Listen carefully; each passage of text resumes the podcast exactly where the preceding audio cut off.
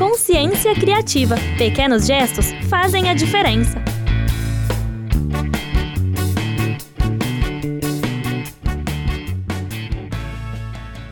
Olá, pessoal. Eu sou Maria Beatriz e esse é mais um podcast do blog Consciência Criativa o seu portal sobre sustentabilidade, onde pequenos gestos fazem a diferença. No programa de hoje conheceremos a história de Kelly, uma mulher que nasceu em Osasco e teve sua infância muito desafios. Quando não estava na escola, ela recolhia lixo pelas ruas para ajudar seus pais com as despesas de casa.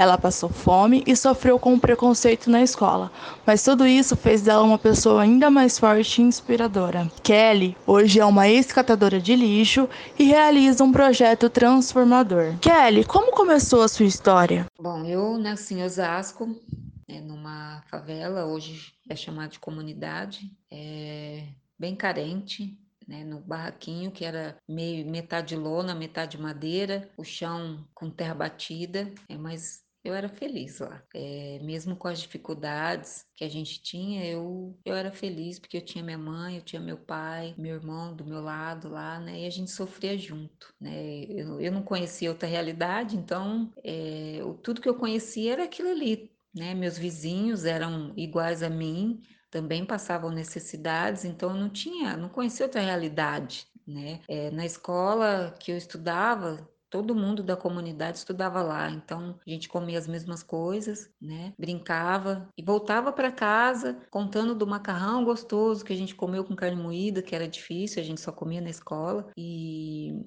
eu fui perceber a, a dificuldade né, quando minha mãe mudou de, de São Paulo para Ribeirão, de Osasco para Ribeirão, porque meu irmão ele tinha bronquite alérgica, né? E além da gente morar é, na terra, né? Que isso não é bom. Também tinha o frio de São Paulo, né? E ele não melhorava nunca. E o médico falou: ou a senhora muda de um jeito ou muda de outro. Né? Então minha mãe resolveu é, vir para Ribeirão porque ela é daqui, né? De Ribeirão, então tinha alguns parentes aqui. Só que quando a gente veio, não teve um parente para ajudar, né? Então, meu pai alugou uma casinha na Vila Virgínia e ficou em São Paulo trabalhando para poder pagar o aluguel, né? Porque minha mãe veio grávida e ela estava tendo complicações na gravidez. E só que assim, ele mandava dinheiro uma vez por mês, né? E não dava. Então, a gente era acostumado a pegar papelão lá em São Paulo, material reciclável, né?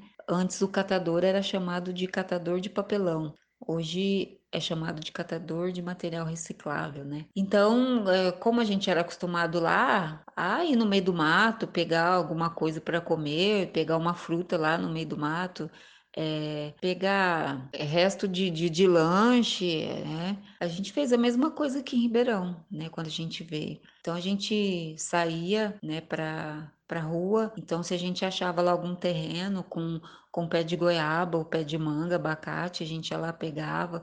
Sempre tinha também nos terrenos pé, pé de abóbora, né? Então a gente pegava também para fazer, né? Para comer. E, e, a gente pegava papelão também, né? E isso ajudava muito porque a gente passava o dia inteiro pegando papelão e vendia, ia na venda, né? E comprava lá uma caneca de arroz Ainda bem que tinha, é, vendia que era por canequinha, né? Então o dinheirinho que dava dava para a gente comprar uma caneca de arroz, uma caneca, um pouquinho de açúcar, sabe, uma caneca de feijão. Às vezes não, é, não tinha uma mistura para comer com arroz, então a gente comprava pão e comia com açúcar. Não foi fácil, né? Mesmo na realidade da cidade que era bem diferente, né? É, foi bem difícil a, a aceitação de algumas pessoas, sabe? É, na escola eu sofri muito aqui porque é, eu era acostumada lá, né, com todo mundo igual. É, aí quando chegou aqui, não tinha mais igual, não tinha ninguém igual. Então eu era eu era mais suja, mais feia, a pioienta, a pobre, né? Então é, as crianças deixavam isso bem claro na escola. É, não era fácil, porque tinha os grupinhos, né, que faziam lá, é, se juntavam para falar que eu era pioienta. Mas tudo bem, quanto mais mal eles me faziam, mais eu punha na cabeça que eu ia ser alguém, né, é, na vida. E quando eu tivesse, e quando eu crescesse, eu ia revê-los, né, ia mostrar para eles que não era porque eu era pobre que eu não podia ser um médico, que eu não podia ser uma professora, uma, uma rainha, uma princesa, né? Graças a Deus que eu tive esses pensamentos, porque eles é, fizeram eu crescer, sabe, positivamente, né? É, eu vim para cá, para Ribeirão, acho que eu tinha uns nove anos e fiquei, é, aí fiquei pegando papelão, né? Eu e meu, meus irmãos. Eu tenho um irmão que um, é um ano mais velho que eu, né? Tenho um outro irmão que nasceu nesse, nesse intervalo aí da minha mãe vir, né, de, de São Paulo para cá, antes dela vir, nasceu mais um. E quando minha mãe estava aqui, ela veio também, ela engravidou aqui em Ribeirão, teve complicações, né, ficou internada e a gente ficou uns meses, é, assim, sem nada, sem ninguém, né, a vizinha que vinha dar um, dar um oi, ver como é que tava. E graças a Deus minha mãe ensinou a gente, né, a, a fazer o arroz, a cozinhar feijão quando tinha. É, meu pai vinha uma vez por mês, trazia uma bolacha. Nossa, era, olha, quer ver uma criança feliz? Era ver a gente quando meu pai chegava, porque ele trazia paçoquinha. Eu nunca vou esquecer. Paçoquinha, coca e bolacha. É, era parecia que era o nosso presente de Natal, sabe? É, frango assado, essas coisas. Eu fui comer, eu acho que eu tinha uns 12, 13 anos. Pizza também, eu não sabia o que era isso. Né? Então a gente ficou um tempo sem minha mãe, porque ela ficou internada, né? E só que assim, graças a Deus a gente pôs na cabeça eu, meus irmãos, que a gente queria dar um orgulho para minha mãe, né? Porque era bem sofrido a vida dela, né? É, depois que a gente veio para cá, porque assim o preconceito foi de imediato sabe? A gente se sentia bem deslocado é, em qualquer lugar que a gente ia, né? E com 12 anos eu fui para a Polícia Mirim, né? E aí minha vida começou a melhorar porque eu e meu irmão, a gente foi. E aí tinha o meu salarinho e o dele, né? Então aí a gente já não, não precisou mais catar papelão na rua, né? O que a gente ganhava, que o meu pai trazia, é, já ajudava muito e a gente tinha lá, né? Nossa, nossa bolacha, a gente tinha nossa paçoquinha, não faltava mais arroz, não faltava mais feijão, né? A gente pôde se dar o luxo de comer uma, uma pizza, né? E, e aí fomos, né, até os 18 anos, eu e meu irmão, na Polícia Mirim, que no caso hoje é a tal da Fundete,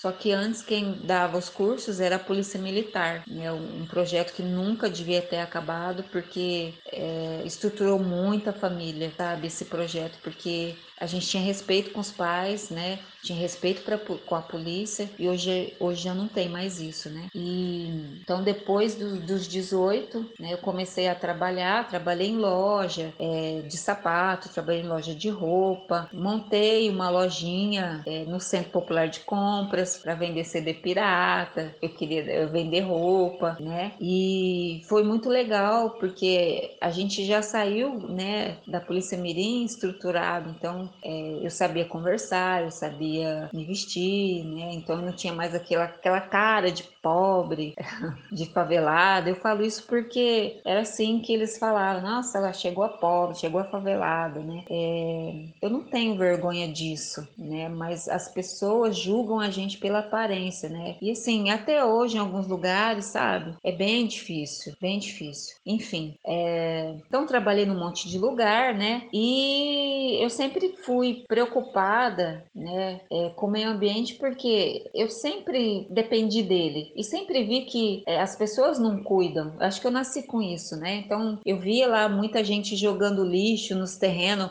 onde eu pegava abobrinha, sabe? Às vezes eu ia lá pegar a abobrinha que estava lá, cadê? O lixo cobriu, né? Ou mesmo no pé, no pé de goiaba, no pé de manga, cheio de lixo lá, né, no chão. E eu sempre pensei, gente, por que que esse povo tá fazendo isso se tem o lixeiro que leva, né? Mas não entendia muito bem e fui entender depois, né? Depois que eu estudei e eu prestei um concurso para ser agente de combate de endemias, né? Agente de controle de vetores. E prestei guarda municipal também, porque eu queria, sei lá, ser polícia, né? Porque eu fiz polícia mirim, admirava isso e sabia que se eu, se eu fosse polícia, eu ia conseguir educar as pessoas, as pessoas iam me respeitar mais também, né?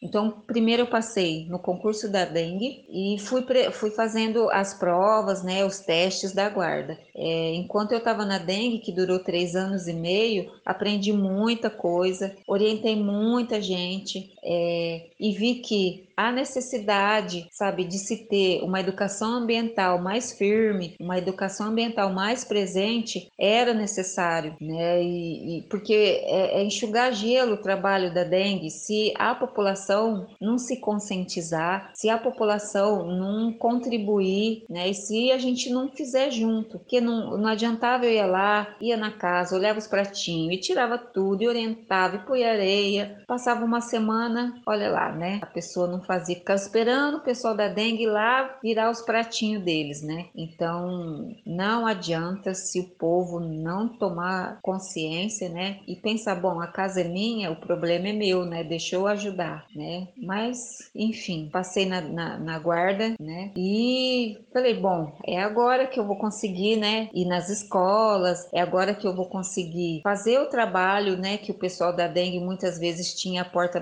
né, na cara, que você não pode entrar se, não, né, se a pessoa não deixa. Só que aí, funcionário público, quando você é novato, né, você não pode nada. E não deixaram ir para patrulha ambiental, que era meu sonho, porque eu era novata, eu não tinha experiência, né? Então pensei, bom, vou estudar, porque mesmo eu sendo novata, se eu estudar, eu sei o que eu estou fazendo, eu sei o que eu estou falando, né? E na guarda foi, foi muito bom porque eu aprendi que você tem que saber o que você fala, porque se você falar, você tem que provar, né? E então eu falei, bom, vou estudar, porque quando eu falar para o pessoal da guarda, ó, eu sei, é porque eu sei, né? E aí eu fiz lá gestão ambiental no Metodista e foi muito legal porque é, isso, a faculdade que eu fiz, né, me levou a desenvolver o projeto com os pneus. Então foi numa atividade de educação ambiental no Metodista que eu tinha que fazer alguma coisa que desse um impacto, né, positivo em alguma, em algum bairro ou mesmo perto da minha casa. Então eu sempre via que tinha muitos pontos de descarte irregular, né, principalmente em terrenos vazios né, fins de ruas, ruas sem saída. E eu pensei, bom, já que eles jogam aqui, então vamos transformar aqui num ponto de coleta, né, um, um ponto de descarte, quer dizer. Né? Então,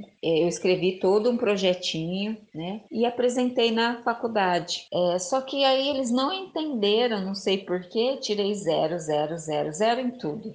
Só que eu sou teimosa e eu acredito, eu acredito na minha capacidade, eu acredito que o que eu faço tá certo, porque eu aprendi que se eu falo, eu tenho que provar. Então eu fui provar que o meu projeto que eu tinha escrito, né, ele, ele era o projeto certo e, a, e eles que não entenderam o meu propósito, né? É, eu sou muito boa em fazer, eu sou péssima em escrever. Então acho que eu não, não soube escrever, né, direito, mas eu pus em prática, sabe? Eu pus em prática é, tudo que eu escrevi, tirei foto. Então, o que, eu, o que eu fiz? Peguei os lugares onde o descarte era mais comum, né, era mais intenso, coloquei umas faixas, né, peguei aqueles banners usados, virei do outro lado escrevi, né? É, cata treco, descarte aqui, recolha dia tal. Liguei na prefeitura, marquei dia para coleta, então era é, eu dava 15 dias né, para a população descartar todo o seu material ali e depois a prefeitura vinha retirar. Eu fui na Câmara Municipal, pedi para eles imprimirem uns folhetos. Eu folhetei o meu bairro todo com cinco pontos de,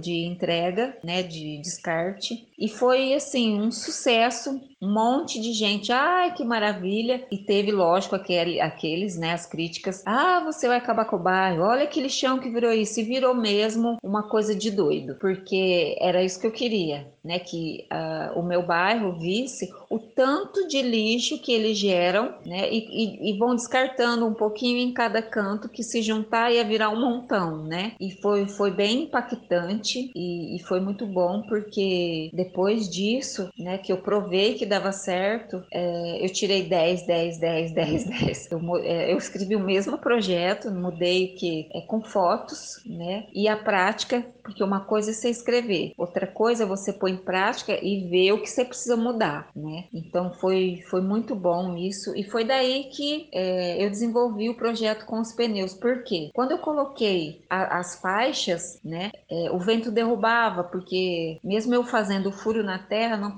não, não segurava. E que, que eu fiz? Coloquei três pneus de um lado, três do outro, para segurar a haste lá da, da, da minha faixa, né? Só que eu pintei de amarelo e fiz uns, uns olhinhos assim para chamar atenção e pus umas mãozinhas de mangueira. Todo mundo que passava tirava foto porque achou interessante, né? Aí eu olhei aquilo ali e falei, gente, não é que tá chamando atenção? Eu acho que dá para melhorar. E entrei na internet para ver o que tinha, se já tinha alguma coisa parecida, né? Encontrei um grupo de artesãos é, do México, Santa Catarina, é, de São Paulo, Estados Unidos, é, até da Bolívia, e aí comecei a, a, perguntar o que eles faziam, né? Eles foram me mandando os trabalhos deles, e aí eu vi que esse universo é, é muito amplo, sabe? É muito lindo, e aí eu comecei a fazer né, lixeiras, é, a princípio, né, lixeiras com temas de personagens, é, baseadas naquele que eu tinha feito de início, que como eu pintei de amarelinho, parecia o Minions,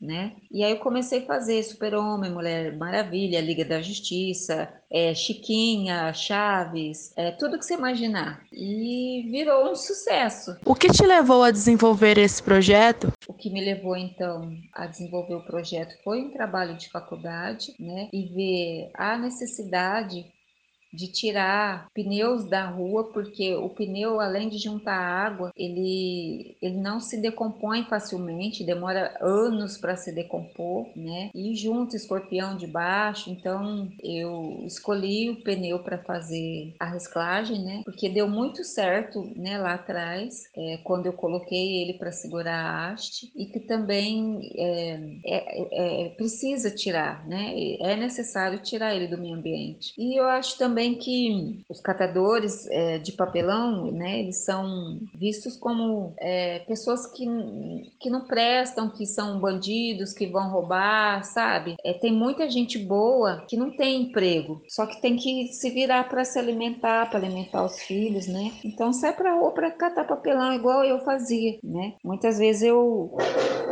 me vi como trombadinha mesmo, as pessoas te olham, sabe? É, melhorou bem, né? Só que existe muito preconceito ainda, muito, muito, muito. É, eu, como guarda hoje, às vezes saio, é, normal, né? Paisano, saio para fazer coleta seletiva com os catadores do projeto que eu faço parte, e assim, as pessoas me olham de um jeito que, que me dói, me dói, sabe? Mas eu fico feliz depois de voltar no mesmo lugar, vestida de guarda, e ver a cara que as pessoas fazem, né? E muitas vezes eu falo, não julgue as pessoas pela aparência, né? E é isso isso que a maioria das pessoas fazem, né? Então, hoje, ainda hoje, infelizmente, os catadores eles sofrem muito preconceito, a maioria. Hoje, mesmo como guarda municipal, eu me dedico exclusivamente a um projeto, né, de para ajudar catadores e moradores de rua, chama Cata Sonho. Eu sou coordenadora desse projeto e a ideia é melhorar a coleta seletiva, né,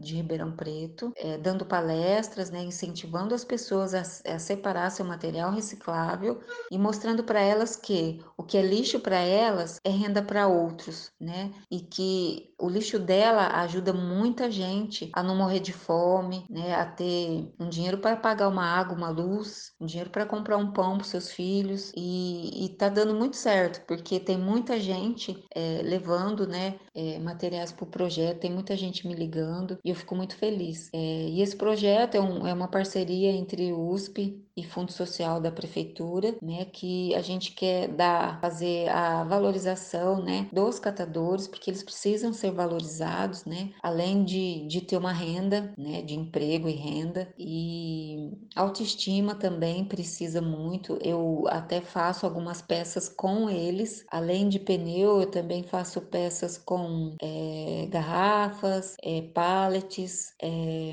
como é que chama? Cápsula de café, a gente faz umas peças bem legal. Pó de café também dá para fazer, né? E a ideia é eu conseguir transformar tudo que eu ver. E dá para fazer muita coisa, dá para fazer brinquedo, dá para fazer joia, dá para fazer nossa, utensílios domésticos, é, pazinha para pegar cocô de cachorro a gente fez também, é bem legal. E é isso, então. É, hoje eu, eu vivo para isso, sabe? Porque não foi fácil para mim, né? E se eu conseguir vencer, eu acho que eles também podem, porque uh, hoje está bem diferente, hoje está bem melhor que antes, né? Para a gente crescer, porque uh, essa pegada, né? De, de cuidar do meio ambiente, ela tá mais forte. É, toda, toda, todo município, né? Toda cidade tem que ter coleta seletiva, então isso é muito bom, né? A gente tem incentivo, então só precisa de vontade. Isso eu tenho de monte, né? E eu tenho uma coisa que eu acho que é isso que também me fez crescer assim. Quanto mais é, as pessoas não acreditam na minha capacidade, mais força eu tenho para mostrar que a gente pode ser o que a gente quiser, desde que a gente não desista, né, e lute pelaquilo. Então, eu falo para os catadores do projeto: é, vocês podem ser tudo o que vocês quiserem, desde que seja né, por uma boa causa, desde que seja por uma coisa boa, né? É, lutem pela família de vocês, lutem para ter uma vida melhor, né? Para ter uma casinha um, e ter uma comida boa, né? É, hoje não, não, não dá para morrer de fome, né? Antes a gente não tinha os incentivos do governo, hoje tem, né? Hoje tem a coleta seletiva que é mais aceita, né? Hoje tem muito catador de papelão na rua que mesmo é, com preconceito, né? Que tem é, eles têm mais liberdade, né, para poder recolher esses materiais nas ruas. Então, eu incentivo eles sempre, né, a se valorizar, acreditar nos sonhos deles, porque eu tinha o sonho de ser princesa, é, morava num barraco, né, depois tive lá um terreninho, é, depois que eu casei, uh, fiz uma casinha, só que eu queria ser princesa, né? E hoje, hoje eu moro num castelo, eu falo, é, é um sobrado, meu sonho. Que aí eu olho lá da janela lá embaixo e falo, gente, meu castelo, realizei meu sonho, mais um, né? Porque eu acho que a gente tem que viver de sonhos. Bota na cabeça, eu quero isso, sonha com aquilo, que aquilo vem. Você quer muito uma coisa e luta por ela, ela vem. Pode demorar um pouco, mas ela vem. Eu sou prova disso porque tudo que eu sonhei, sabe, veio. É... Não vem do jeito que você sonha, assim né? Mas vem, vem do jeito que dá, dá para vir, né? Mas é só você lembrar lá que, ó, eu queria um castelo, hoje eu tenho, eu tenho o meu sobrado, né? Que é a minha realidade, né? Eu não moro no, na Inglaterra, não sou, né? Então, eu tô muito feliz, muito feliz mesmo, e eu quero passar essa felicidade, sabe? Para todos os catadores do projeto. Eu quero ver todos eles é, realizando seus sonhos, né? Igual eu estou realizando os meus. De alguma forma, o seu projeto tem ajudado o meio ambiente? E, bom, o meu projeto ele tem ajudado o meio ambiente a tirando, lógico, esses materiais né, da, da rua, porque além do pneu, eu ainda tiro madeira, é, né, que eu faço muita coisa com, com madeira junto com pneu. Eu tiro ferro também, né, é, potinhos eu tiro também, plástico eu tiro também, porque eu uso garrafa PET para fazer algumas coisas junto com o pneu também. Então, eu tiro muita coisa do meio ambiente, inspiro outras pessoas a fazerem a mesma coisa, né, ou outras coisas mais mais reutilizando os materiais recicláveis. É, eu fico muito feliz de, de, de ver, né? E eu vejo muita gente fazendo muita coisa, então é, ajuda muito, né? Tirando muito material da rua, da, do meio ambiente, né, que causa poluição, né, e, e demora para se decompor. Como é o processo de reutilização dos pneus? Bom, é, para dar vida nova para um pneu, o que precisa é criatividade, né, e ferramenta. Eu preciso de é, tico-tico, esmerilhadeira, parafusadeira, parafuso, tinta, pincel, força, porque não é fácil, né? É, o pneu ele é pesado, é cansativo cortar, aí precisa de faca também. Por quê? A gente, o pneu ele tem arame, então eu uso a tico-tico e a esmerilhadeira para cortar o meio do pneu e a faca para dar o acabamento, né? Em alguns lugares onde eu preciso cortar uma tira fina ou fazer um coração no pneu ou escrever um nome no pneu, né? Então eu faço com a faca. Como é o processo de reutilização dos pneus? Bom, o processo de reutilização, eu pego o pneu uh, numa borracharia ou mesmo na rua, é, ou mesmo num ecoponto que tem aqui em Ribeirão. Chego em casa, eu, eu lavo ele, né? Primeiro eu olho os desenhos, né? Eu já vou com, quando eu vou procurar o pneu, eu já vou com um, uma peça na cabeça. Então, se eu for fazer, uh, põe lá uma moto, eu já sei o tamanho do pneu, eu já sei o desenho do pneu e quantos pneus eu preciso. Então eu, eu já vou, pego os pneus que eu preciso, chego em casa, é, lavo eles, né? É, e corto, parafuso e, e, monto e depois pinto. Né? Então o processo de reutilização primeiro é esse, né? A gente vai no lugar onde é, se encontra, né? No, que seja no, no, mato, na borracharia ou no ecoponto, é, lava ele, né? Corta e parafusa e monta. Quem quiser adquirir as peças, como fazer? Bom, quem quiser adquirir, eu tenho uma página na internet, chama na internet, né? No Facebook, chama Eco de, Espaço, né? Eco Design Arte e Educação. Lá tem bastante fotos das coisas que eu faço, né? E quem quiser, deixa uma mensagem lá que eu respondo depois, tá bom? O podcast do blog Consciência Criativa fica por aqui. Muito obrigada, Kelly, por compartilhar com a gente essa história tão incrível. Até a próxima!